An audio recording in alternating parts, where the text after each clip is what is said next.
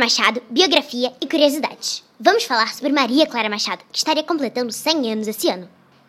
Maria Clara Jacob Machado foi uma escritora, dramaturga, atriz brasileira e fundadora do Tablado, uma escola teatral. Ela nasceu dia 3 de abril de 1921 em Minas Gerais. Aos 4 anos, se mudou para o Rio de Janeiro e aos 8, sua mãe faleceu. Seu pai, Aníbal Machado, escritor e crítico literário, recebia muitas pessoas importantes da literatura, da pintura e da música em sua casa, então ela tinha muito contato desde pequena com essas pessoas.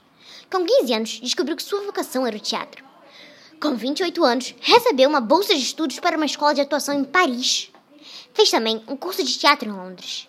Em 1951, com o apoio do pai e junto de um grupo de amigos, Maria Clara fundou a escola de teatro Tablado. Em 1955, Maria Clara apresentou seu maior sucesso, a peça Pluft, o Fantasminha, que recebeu muitos prêmios. Em toda a sua vida, Maria fez aproximadamente 30 peças infantis, livros para crianças e aproximadamente 3 peças para adultos. Ela morreu dia 30 de abril de 2001 com câncer. Outras curiosidades: ela tinha quatro irmãs: Maria Celina, Maria Luísa, Maria Ana e Maria Ita. Maria 2. Maria Clara começou a escrever histórias para teatrinho de bonecos, colaborando com o Instituto Pestalozzi.